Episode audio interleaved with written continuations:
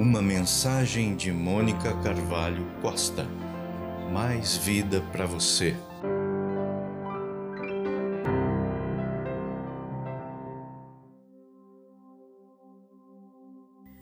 Vivemos a era da tecnologia, da globalização, o mundo da internet, da informação instantânea, do avanço da ciência. O profeta Daniel previu isso. Até o fim do tempo, muitos correrão de um lado para outro e o conhecimento se multiplicará. Está no capítulo 12 de Daniel, verso 4. Mas o que aconteceu com a nossa comunicação? A comunicação interpessoal presente nos relacionamentos.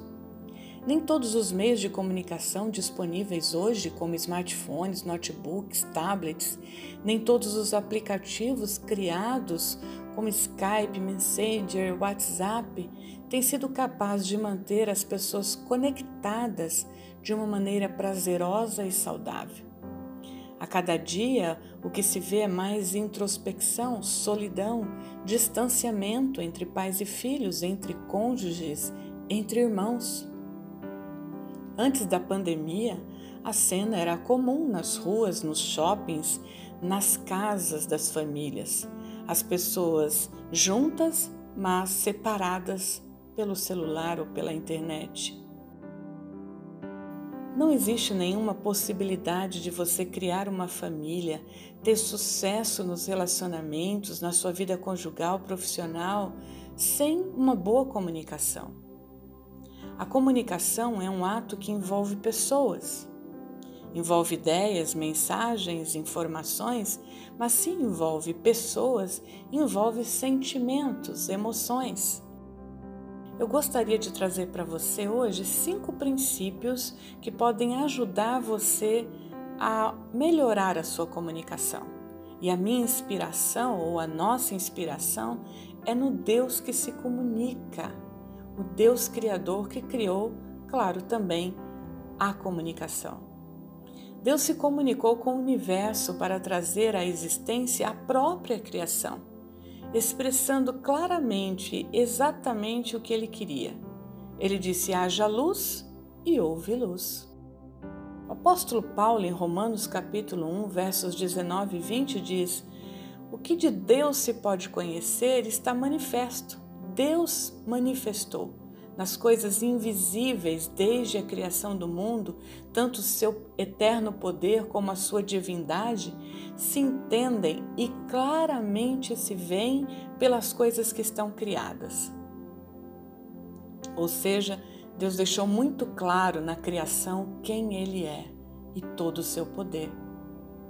Em Gênesis capítulo 1, verso 26, nós lemos o texto que diz: Façamos o homem a nossa imagem. O verbo está no plural. É Deus se comunicando com a Trindade Santa sobre a ideia de criar o ser humano. Deus Pai, Deus Filho, Deus Espírito Santo, conversando sobre essa possibilidade. Deus também se comunicava com Adão no jardim o texto bíblico diz na virada do dia, isso está em Gênesis capítulo 3. Deus então gerou ou travou um relacionamento com o homem, instruindo, dirigindo, abençoando. Então, anote os cinco princípios inspirados nesse comportamento, nessa atitude comunicativa de Deus. Primeiro, deixe claro o que você deseja. Qual é a sua ideia? O que você quer trazer à luz? O haja luz de Deus. Não fique dando voltinhas na conversa. Não deixe conteúdo para a adivinhação. Não deixe nada subentendido. A comunicação precisa ser clara, objetiva, direta. Eu conheci casais que enfrentaram sérios problemas conjugais porque não eram capazes de expressar com clareza o que sentiam quer fossem emoções positivas ou negativas. Alguém disse: doenças são palavras não ditas. Então, fale claramente o que você pensa, o que você quer. Segundo princípio, compartilhe as ideias em família. É o façamos de Deus. Não permita a arrogância do eu faço, eu fiz, eu sei, eu que mando. Tampouco as frases que intencionam acusar. Ela disse, olha o que ele fez. Compartilhe as ideias, como também o sucesso ou o fracasso delas. Tomar decisões em conjunto, pedir opinião, não diminui quem você é. Muita gente acha que precisa mostrar o tempo todo o quanto é capaz. Mas se até Deus contou com a Trindade, por que você deveria andar sozinho? Terceiro princípio: reserve um tempo para o outro na virada do dia. É preciso ter um tempo de qualidade com o cônjuge, com os filhos, com os amigos. Relacionamentos são construídos com afeto. E isso nem sempre significa palavras elaboradas, bem preparadas. Às vezes são apenas olhares, toques. Às vezes basta estar ali presente, ao lado, para ouvir, sentir a outra pessoa. Que tal dizer não à internet, celular, à televisão e ter a sua virada do dia com a família? Um tempo precioso para estarem juntos junto com quem você realmente se importa. Quarto princípio: cuide do conteúdo de suas mensagens, do que fala, do que expressa.